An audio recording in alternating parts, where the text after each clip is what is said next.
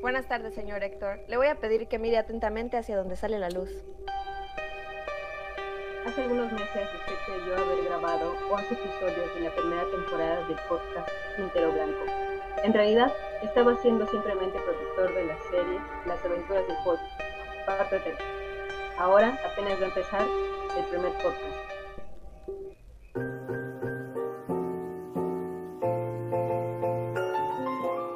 Hola, sean bienvenidos de vuelta a nuestro podcast en su segunda temporada.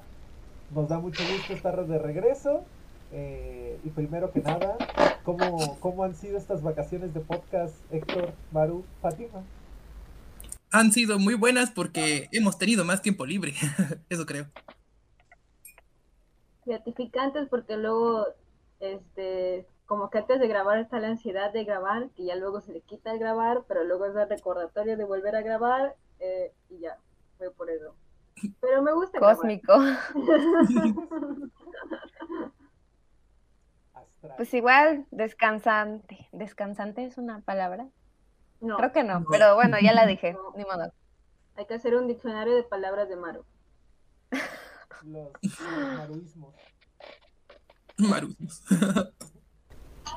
Y pues bueno, nosotros estamos en este nuevo formato, como pueden ver, en donde ahora se ven nuestras caritas y hicimos el esfuerzo ahí de, poner un pequeño fondo, de arreglar un poquito para ir aumentándole la calidad a, toda esta cuestión y que ustedes vean cómo vamos progresando en estas cuestiones de, del material audiovisual.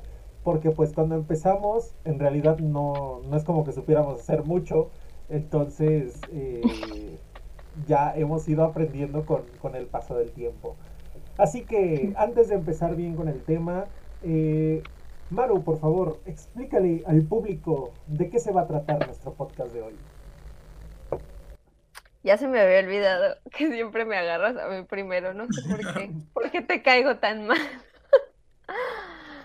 no es cierto, pero bueno, pues en esta ocasión vamos a hablarles de bueno, antes de comenzar a explicar de qué vamos a hablarles, más bien explicarles que estamos teniendo un pequeño especial por, durante todo el mes, en donde vamos a estar hablándoles sobre diversos temas con temáticas de terror, justamente porque se vienen épocas más macabras como Halloween, Día de Muertos y todo esto.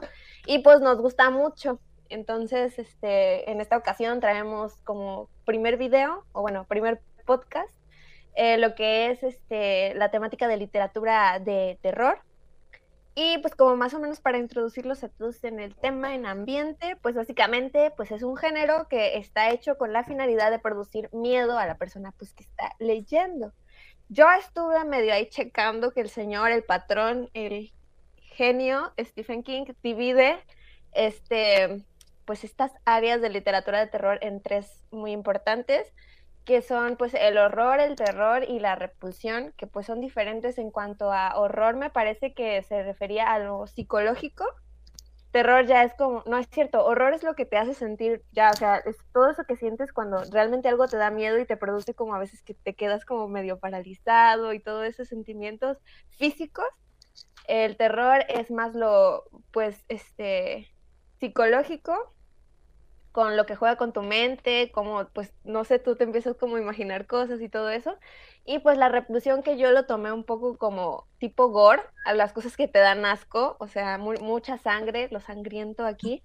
Entonces, más o menos, eso es como en lo que se está dividiendo o manejando esta área, ¿no? No sé si los demás tengan algo que agregar, Héctor, Fátima.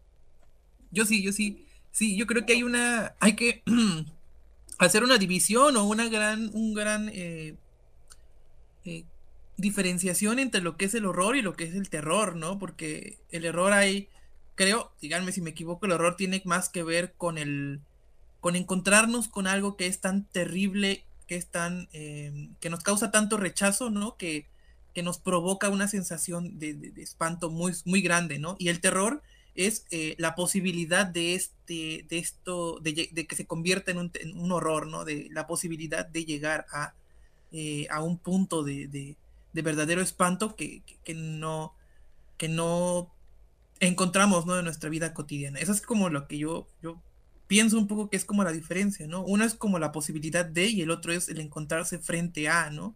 Lo, lo terrible, o no sé, ¿qué opinan? Sí, ocurre, ocurre mucho como en todas las definiciones de los géneros, está un poco difuminada cuál sería como que cuáles son los límites para llamar literatura de terror o literatura del horror, porque eh, precisamente yo también andaba leyendo eh, para ver cuáles son las diferencias y me doy cuenta que hay como que mucho debate para clasificarlo, a no ser que el autor específicamente diga, no, pues yo escribo esto, hay mucho debate para clasificar la obra de alguien dentro del horror, dentro del terror, incluso algunos les ponen dentro de lo fantasioso de terrorífico, y, eh, se mezcla también con la literatura de lo extraño y luego también eh, hay como procesos que dicen, no, es que técnicamente es terror, pero está influenciada con aspectos de la literatura gótica, ¿no? Entonces es un poco, un poco difuminado en decir esto es, esto permanece a este género y esto permanece este otro, porque la verdad es que todos estos que acabo de mencionar se interlazan demasiado en lo que son la, la literatura, ¿no? en estos autores. Creo que lo que tendrían en común es que todos, cuando estamos hablando de una literatura de estos, pues de esta índole, estamos hablando de una que más bien se va a enfocar al miedo a lo desconocido, ¿no? Entonces se va a aprovechar de este sentimiento propio del ser humano para explorarlo y convertirlo, convertir este miedo a lo desconocido en un monstruo en particular, que por ahí andaba leyendo que el horror o lo que tienen a clasificar el horror eh, hay como más aspectos de monstruos y cosas sobrenaturales, mientras que el terror hay más aspectos de personas humanas, que yo supongo que por eso a Maru le salió que estaba más relacionado con lo psicológico, ¿no? Eh, pues sí, ambas se van a enfocar en este medio desconocido y a veces incluso se van a volver la representación de, pues, de los temores universales de una sociedad o de un aspecto histórico, ¿no? Eh, y sobre todo también es que son propios o son característicos pues, de la prosa, ¿no? O no sé si hayan ustedes visto algún otro género. Bueno, yo sé que es la, este género le va su, ahora sí que su mayor representante es la prosa, pero me imagino que también hay en el teatro, hay, como intentos, o intentos no, más bien hay representaciones también de este género. Y en la poesía sí no se me ocurre ninguno, no sé si a ustedes se les ocurre alguno que más o menos El cuervo. Ah, bueno, sí. Sí, sí, Pau tiene varios, de hecho, como poemas que más o menos ahí le dan. Quizás el golem de Borges, em, pero es lo menos, ¿no? Yo, yo quería agregar a eso que justamente algo muy interesante de los géneros em, no miméticos, ¿no? Digámoslo, de fantasía, eh, ciencia ficción y terror, es que hablan de nuestra realidad o hablan, hablan desde nuestra realidad y hablan de nuestra realidad, ¿no? A pesar de que están hablando de criaturas, de viajes o de cosas extrañas que no ocurren en, nuestro plano, digamos, de, realidad, de todos modos abrevan de ella, ¿no? Siguen hablando de lo humano, siguen hablando de lo que conocemos, transformado, pero desde nuestro, desde nuestro punto de vista, ¿no? Y creo que eso es uno de los elementos que ha hecho que en los últimos años, principalmente aquí en Latinoamérica, no haya habido como un boom o una explosión de este tipo de géneros y de autores, porque hablan de nuestra realidad que ya, de la que ya estamos cansados, ¿no? De esta realidad del narco y de todo ese tipo de cosas para, para eh, hablarlo de otras formas, ¿no? Darlos a conocer desde otras perspectivas. Y ya.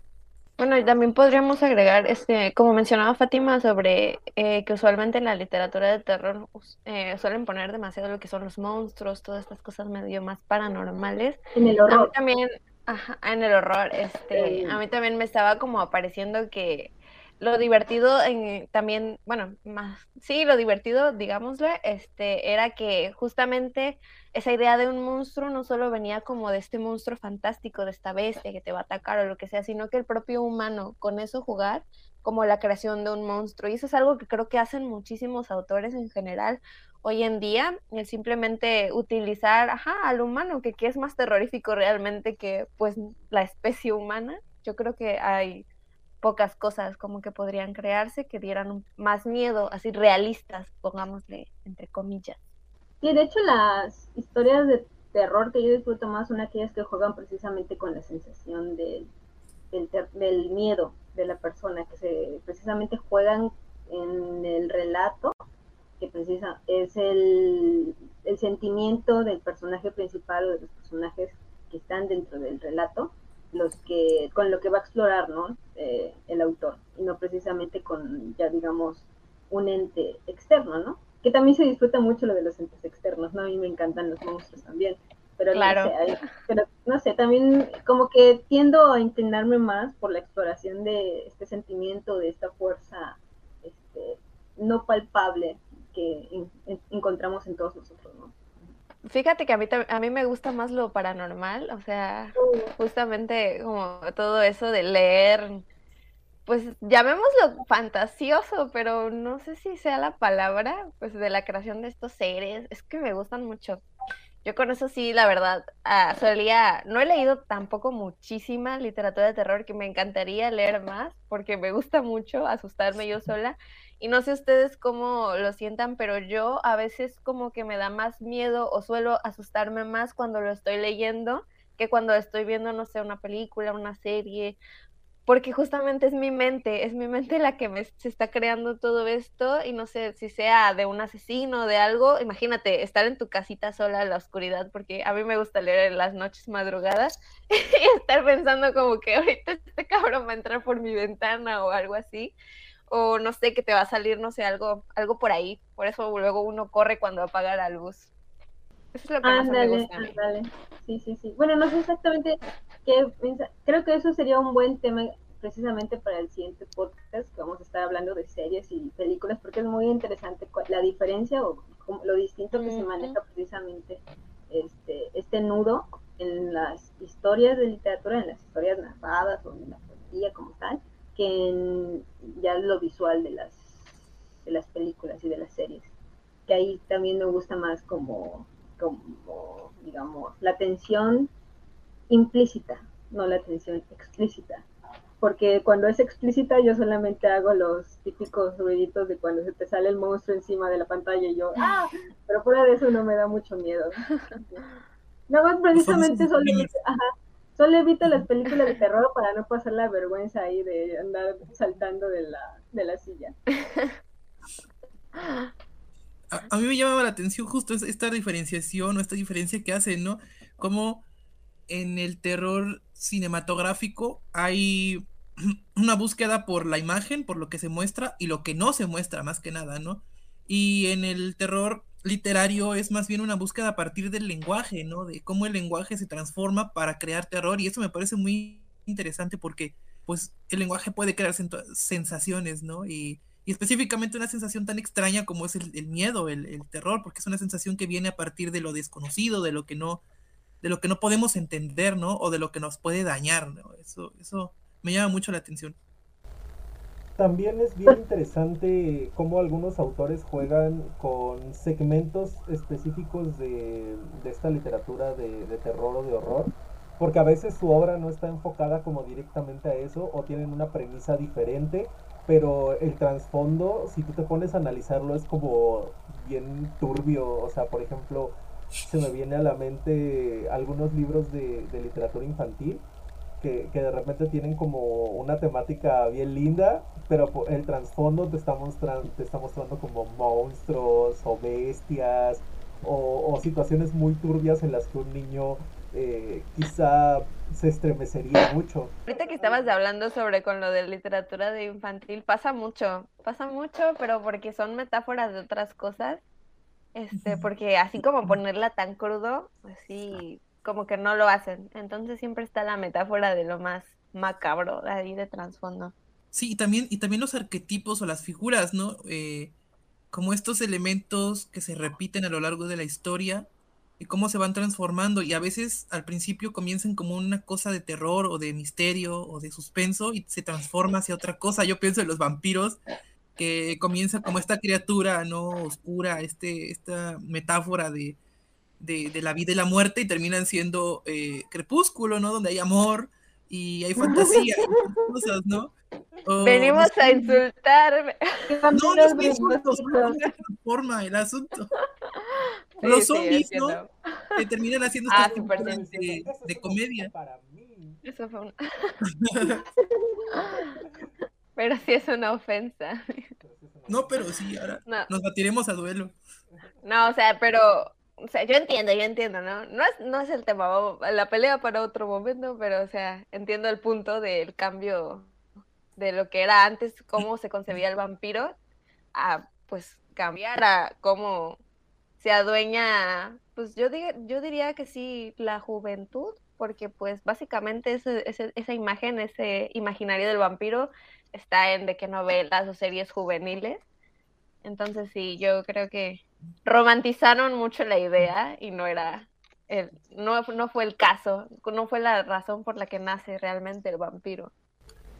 Pero, pero igual con esto de la romantización, no solo pasa en el, en el sentido como de lo amoroso, sino por ejemplo hay, hay historias que han jugado y han romantizado al vampiro en el sentido de este ser épico, ¿no? Eh, que, que, está en busca de cierto objetivo o que tiene sus razones y, y se va volviendo como un personaje eh, modelo a seguir en vez de este ente terrorífico. Entonces, eh, a lo mejor ahí entran como las cuestiones. Me declaro culpable, ya me voy. Pero está chido, o sea, las historias están ahí, todas estas cuestiones, porque no hay que olvidar que muchas de las historias de terror vienen de la tradición oral, están ahí para ser reelaboradas una y otra vez. Entonces, las nuevas generaciones solo toman eh, esas historias ya contadas y las reestructuran, las reescriben y salen nuevos productos para eh, las necesidades de la generación actual. Y eso está muy chido. Ah, pues qué bueno que lo mencionaste porque precisamente andaba leyendo y reflexionando que estas historias del terror nacen también precisamente dentro de la dentro del folclore y dentro pues, también de los mitos, ¿no? Entonces más bien es la transformación de las mismas figuras que se han ido adaptando a las circunstancias históricas y a las circunstancias sociales en las que son escritas, ¿no? Sí, nada más hay que ver, eh, perdón, solo iba, a comentar que, pues el nombre de Frankenstein, uno de los primeros libros de terror, pues es el eterno Prometeo, ¿no? O el moderno, el Exactamente, sí. hay, una reelaboración del mito, ya, perdón. Yo nada más también iba a agregar como que justamente porque mientras va avanzando el tiempo, lo que daba antes miedito o más repulsión o este, ajá, este sentimiento como que va perdiendo, ¿no? Su, su, mismo, llamémosla, fuerza de alguna manera, porque bueno, si ahorita leemos Frankenstein, nos gusta la novela, podemos leerla, es un clásico de clásicos, pero ya no es algo que nosotros digamos, no manches, me da muchísimo miedo leer Frankenstein, o sea, sí, ya no es como lo que... Ajá.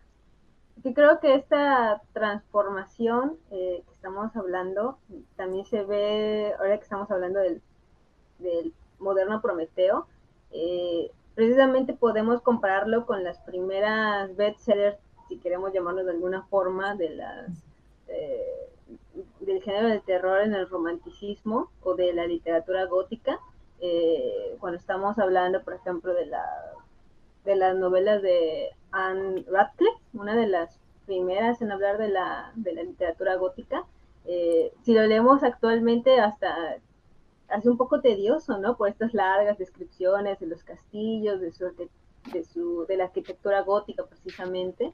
Y eso compararlo con obras como por ejemplo de It, de Stephen King ahorita, en donde pues ya estamos más bien con una, que también son una novelota enorme, ¿no? Pero eh, estamos con descripciones más directas o en donde el miedo es precisamente la conducta de los de los niños o de las personas que están este, eh, pues relacionándose con ellos, ¿no? Sí, algo muy interesante que está pasando con la literatura del terror actual es que ya no es solamente la historia de terror como tal, o sea, no solamente nos cuentan de lo terrible o el monstruo que está persiguiendo al protagonista, sino que ahora también hay un contenido de la historia de la, de la persona, ¿no? También hay una exploración como de lo humano. Y yo pienso mucho en las novelas de las novelas y los cuentos de Mariana Enríquez, que casi todos sus cuentos comienzan a partir de una situación como humana, ¿no? Una violación, un robo, un secuestro, algo así como muy humano, y eso poco a poco se va transformando en una historia de fantasmas, de monstruos, de cosas terribles, ¿no? Entonces, es interesante cómo ahora el terror ya no se va tanto por la criatura terrible que viene y nos mata, ¿no? Como en los 80, de esto en la serie B y todo esto, sino que ya hay un trasfondo también humano, una necesidad de contar historias mmm, reales, ¿no? A partir de, que ya pasaba, ¿no? Pero ahora como que hay una necesidad más marcada de, hacer eso. También creo que influye mucho eh, en esta evolución de la literatura del, terror y del terror en general, eh, el umbral mismo de las personas hacia este tipo de, contenido. Sí, yo, yo también podría agregar a eso sobre eh, justamente el juego de a lo que a ti te da miedo, ¿no? A ti como individuo, por ejemplo, yo les mencionaba que a mí me dan miedo los muñecos, la sensación de que un muñeco se pueda mover o, no en tipo Toy Story el asunto, pero, pero sí quedé como sesgada por películas o series, muchas cosas que en su momento pegaron con muñecos, títeres, juguetes que se movían. Eso a mí me da mucho miedo, entonces también creo que es algo que, que queda, incluso he leído algunas historias que tienen que ver con eso y está cagado porque pues realmente tú no estás viendo como al ser, al juguete moverse, pero en, tu cabeza como, no sé, en mi caso me pasaba con el libro de Coraline, que no tiene mucho que lo leí porque amo la película, pero pues una de sus principales es justo que tiene una muñeca, ¿no? Y esa muñeca te espía y haz de cuenta, pues una morra como yo, que aparte que les tiene miedo, tiene un putero de muñecas ahí guardadas de su infancia. Imagínate, o sea, la idea de, estar leyendo eso en la madrugada y estar con el pendiente así cada rato de... Ah, ah, y pues no sé, eso a mí me parece muy padre, incluso con los juegos que hacen Stephen King en It, que es la única novela que yo he leído de él, completa, este, me gusta lo que hace justo con los personajes, que es algo que nos podría pasar como, como mencionaba antes, un poco más humano, que te cuentan el trasfondo de ellos, pero no nada más es el juego de el payaso, sino que la transformación de todo lo que a los niños les daba miedo. Y creo que eso es, el juego, es lo, lo, más interesante. Sí, yo nada más agregar que eso ocurre en prácticamente todas las novelas de, Stephen King que, que, he leído, también la mayoría. Eso, el, el los personajes no nada más se enfrentan al monstruo, sino que también se enfrentan a sus propios monstruos internos y no salen indemnes al final del, libro, sino que hay una transformación a nivel eh, humana o como le quieran llamar, no lo sé. Y sí, la mayoría de sus personajes son niños, entonces este, es interesante porque en sus libros se ve la transición hacia una edad adulta o hacia un momento de, pues clave, ¿no? En, el crecimiento humano. Entonces, ya que, ya que estuvimos hablando de, todas estas cuestiones que rodean en, de manera muy, muy, muy eh, superficial, claro, porque no nos metimos de lleno eh, a estas cuestiones de la literatura del terror. Eh, ahí me gustaría preguntarles así de, manera individual, que, cada uno comentara así de manera rápida, ¿por qué les gusta en general la literatura del terror? ¿Por qué tienen ese acercamiento? ¿Y, qué es eso en específico que les llama la atención? Porque algo es lo que debe enganchar ahí, es lo que mencionábamos hace rato. A lo mejor es ese, ese sentimiento de lo real, ese sentimiento de lo fantástico, ese sentimiento de incertidumbre. Entonces, no sé quién quiere empezar. Maru. Maru siempre es la que empieza. Ahora yo no, los lobos, ¿eh? no, no, es cierto. Nadie me, odian, pero no, pues ya, este, pues yo creo que un poco el morbo. Ah. Este, porque, porque pues es eso de con qué te vas a topar, este, en general, lo que a mí personalmente, cuando abro un libro de terror, un cuento o lo que sea, me atrapa, es justamente ese suspenso que suelen meter los autores cuando están iniciando la novela. Me gustan mucho, esto ya es particular, esas que son como diarios o un recuerdo tal fecha que me pasó. En general en todos los libros, pero cuando lo hacen en una historia de terror yo siento que es un 10 de 10 porque es como si yo estuviera sentada este, ahí con, el, con la persona que te está contando, este, tomándote así un cafecito y ya te está contando, como cuando te reúnes con amigos y te estás contando de que no, es que una vez a mí me pasó esto, es, así siento cuando estoy eh, con una con, una historia de terror este, para leerla. Y me gusta mucho esa sensación, porque es, es no sé, es, ese es morbo de saber qué pasó, cuéntamelo todo, quiero saberlo. Sí, me parece que hay un, no todo el mundo lo admite, ¿no? Pero hay como un cinismo naciente en cada uno de nosotros eh, que precisamente se ve representado o nos damos cuenta de él cuando vemos series cuando vemos películas o cuando precisamente leemos eh, historias de este tipo, ¿no? Eh, sin embargo, creo que a mí concuerdo con Maru de que la forma en como los autores manejan la tensión es algo que en lo particular a mí me encanta. Eh, hace rato que Maru estaba mencionando sobre los monstruos y que yo les dije que por mi parte me gusta mucho más eh, cómo reflejan luego el sentimiento humano, como por ejemplo el odio, el resentimiento, eh, el miedo en cada uno de los personajes, porque siento que en ese sentido a mí me recuerda, o, la literatura de terror me recuerda cómo reflexionar sobre estos sentimientos, ¿no? Porque creo que muchas veces ocurre cuando nos encontramos con una, con una situación o, o escuchamos sobre algo que ocurre en nuestra vida cotidiana, que hay una especie de shock en cuanto a los acontecimientos que pasan, ¿no? Y no realmente estamos percatándonos de la, la, gravedad de estos acontecimientos, ¿no? Y el horror o la literatura de terror es como una gran herramienta como para desautomatizar ahora sí que digamos esa experiencia y sacarnos de este shock inicial para percatarnos de, no, esto realmente es algo de lo que debemos preocuparnos, no, no, esto, este sentimiento yo comprendo porque la muerte me causa esto, no, yo comprendo porque el, la sangre es, representa esto otro, ¿no? Entonces, eso, digamos, es algo que yo valoro mucho de la literatura del terror y que yo siento que por eso es una gran herramienta de hoy en día y que la gente debería, este, pues, ver o ver este tipo de historias con un poco, con, con un aire un poco más hacia ese lado, ¿no? Porque nos recuerda precisamente nuestra propia humanidad como personas en las que podemos, digamos, ser empáticos, ¿no? Curiosa, creo que es la ironía y la parte eh, como la parte más valiosa de este tipo de literatura, en mi caso. Sí, a mí me recuerda lo que dices un poco a la, la catarsis, me parece, eh, pero bueno, no me voy a meter en eso porque me alargo. Entonces, este, sí, en cuanto a mí, bueno, yo quisiera, em, pues creo que se ha demonizado mucho la literatura, sobre todo a partir de la popularización del cine, ¿no? Yo creo que una vez que el cine entró en escena y se volvió popular, la literatura se volvió como un elemento muy culto, yo creo, ¿no? Yo creo que uno de los principales objetivos de la literatura, sobre todo a partir del siglo XIX, fue eh, el, entretenimiento. Entonces, eh, yo creo que no, leer no está peleado con entretenerse y creo que eh, no está mal leer por entretenerse, ¿no? entonces, yo creo que estos géneros que sirven o más bien que de alguna forma buscan también entretener o hacerte pasar un buen rato al final de cuentas, porque, o sea, seamos sinceros, ¿no?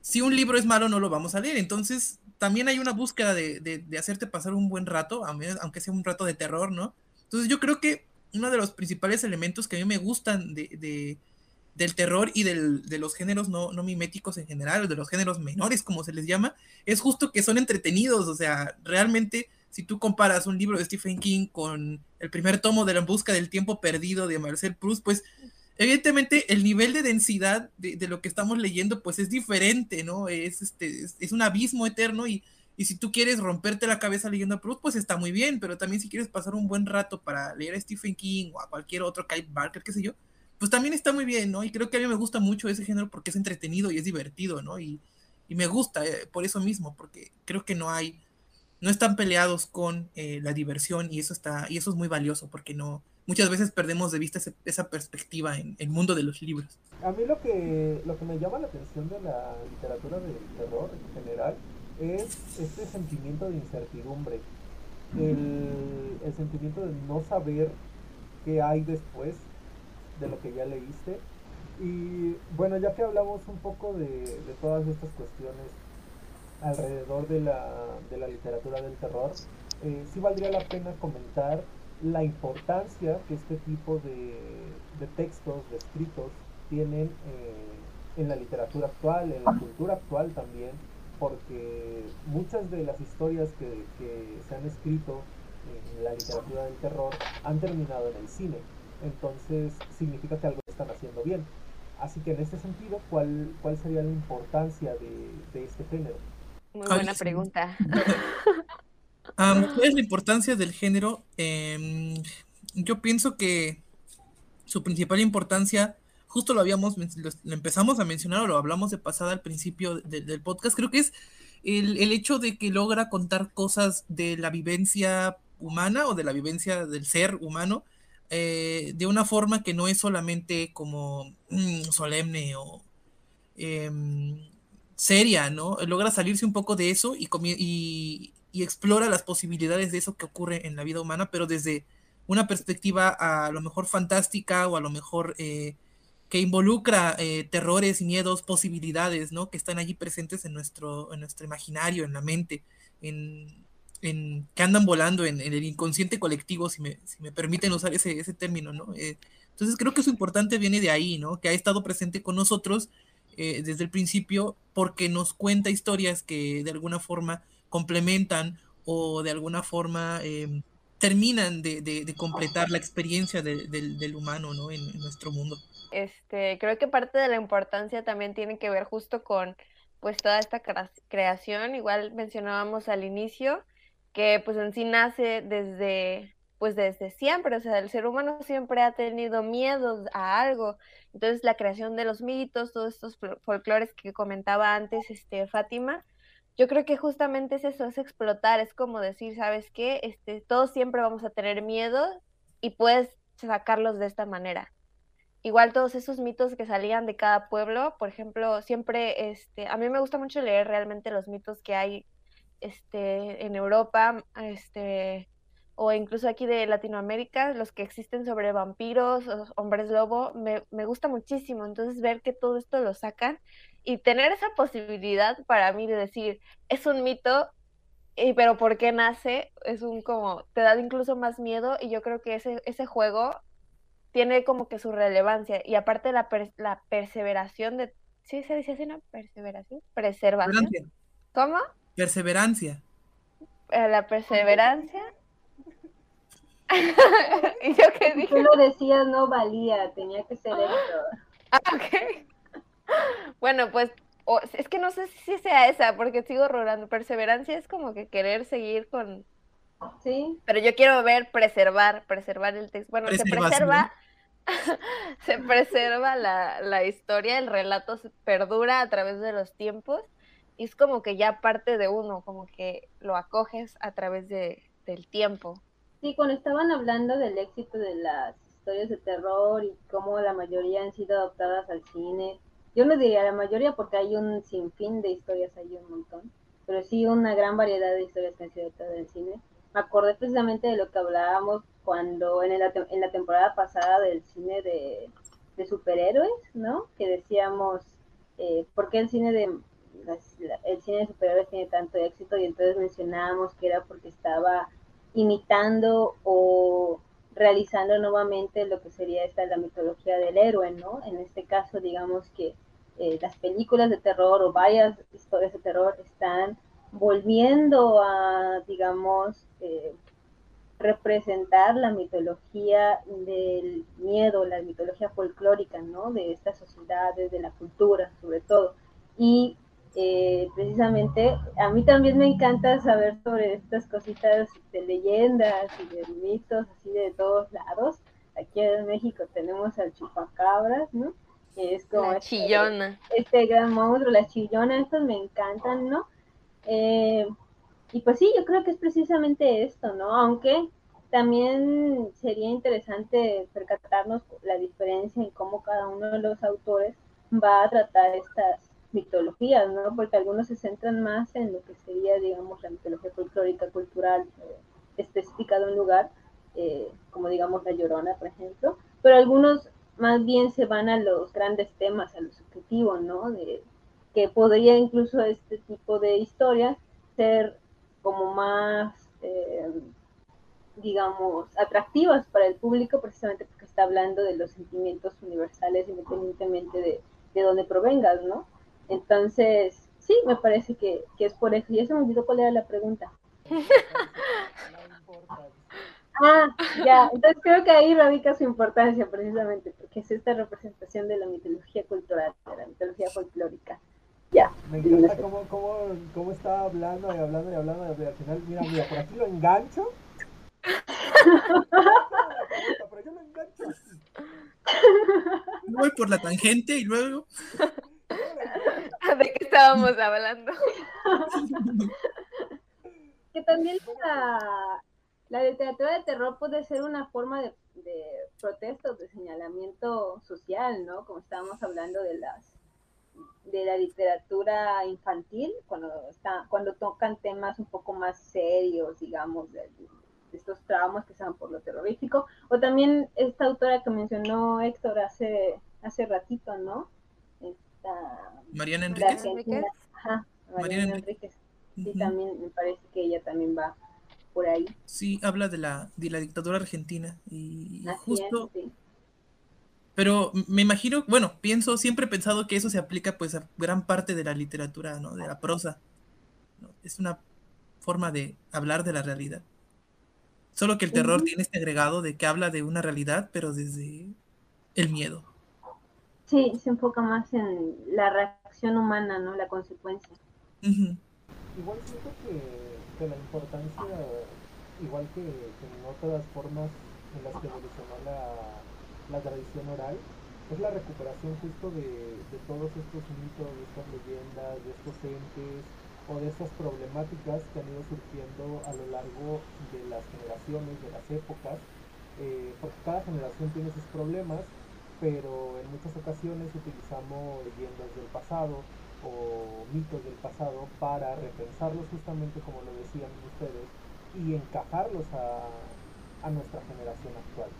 Entonces siento que, que ahí está muy chido el, el trabajo que hace la, la literatura del terror porque cuando nos interesa mucho un tema, por lo general siempre nos vamos a la raíz.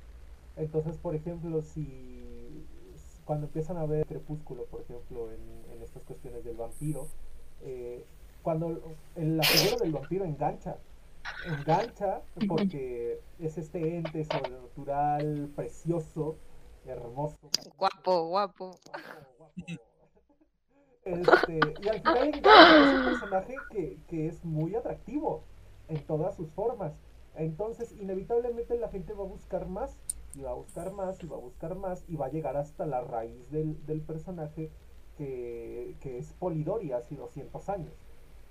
Entonces, eh, ahí me parece que, que, radica uno de los aspectos importantes de, de la literatura del terror.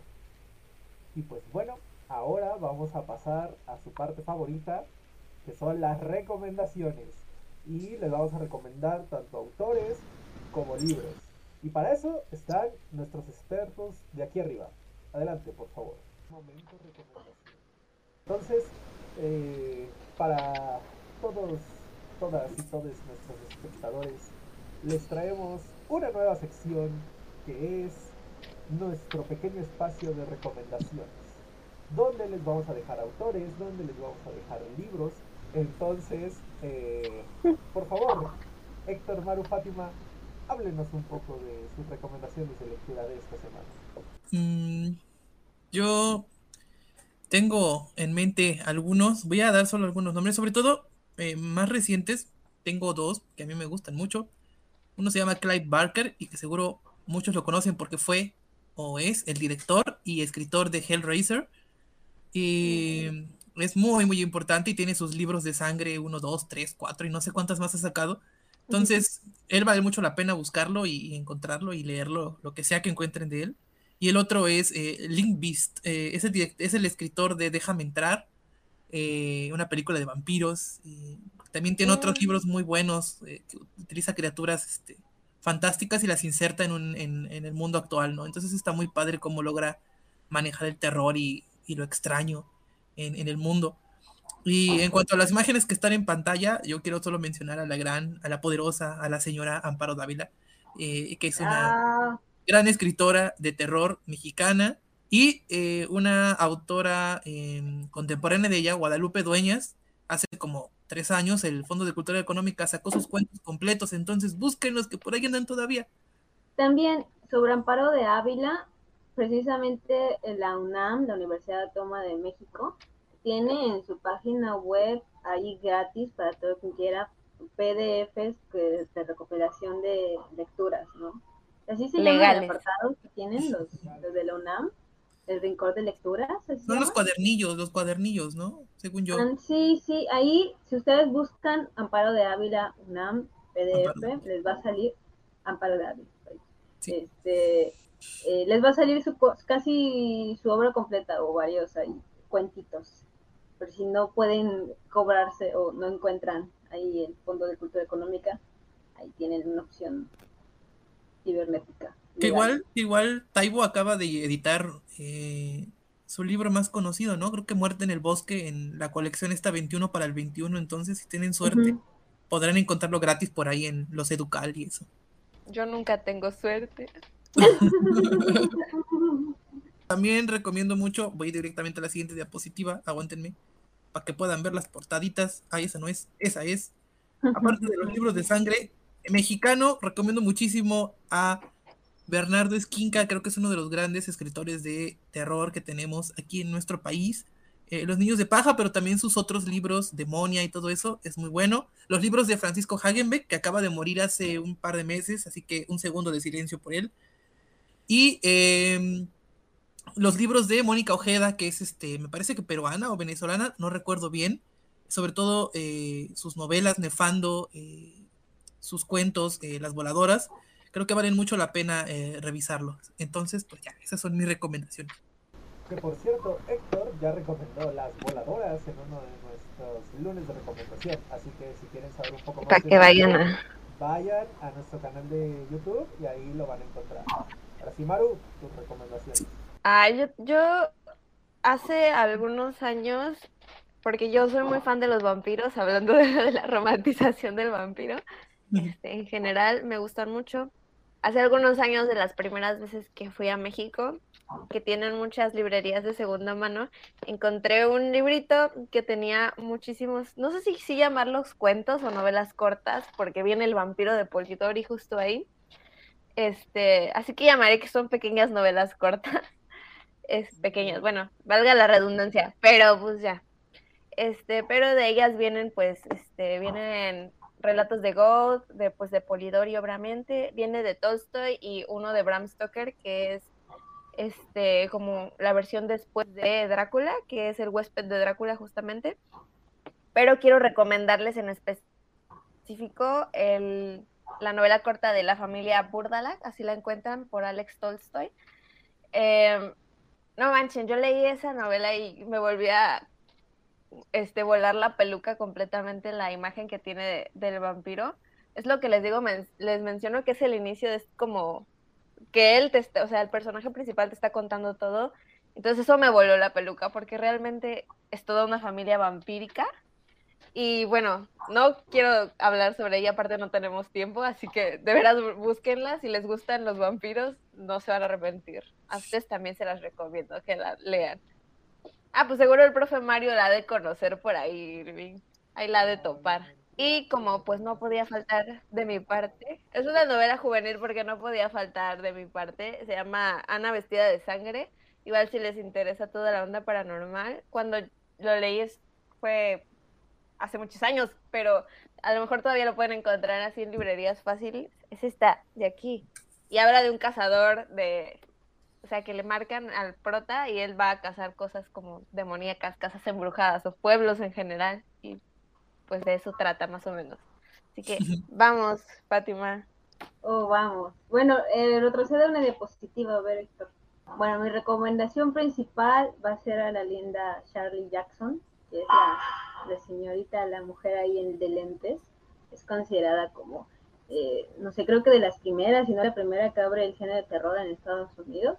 Y es una gran escritora que en un principio la gente no le gustó su obra e incluso este, le escribían a la revista donde ella se publicaba que ya la sacaran, ¿no? que no iban a seguir leyendo sus obras, pero después eh, pues se volvió súper popular y es una autora que mm, no he leído tanto, apenas empecé a leer hace poquito, pero hay un cuento en lo particular que me gustaría recomendar que se llama La Lotería y es una, eh, una historia corta en donde, digamos, están en un pueblo imaginario donde cada cierto tiempo se hace una lotería y entonces las, personas están, digamos, este...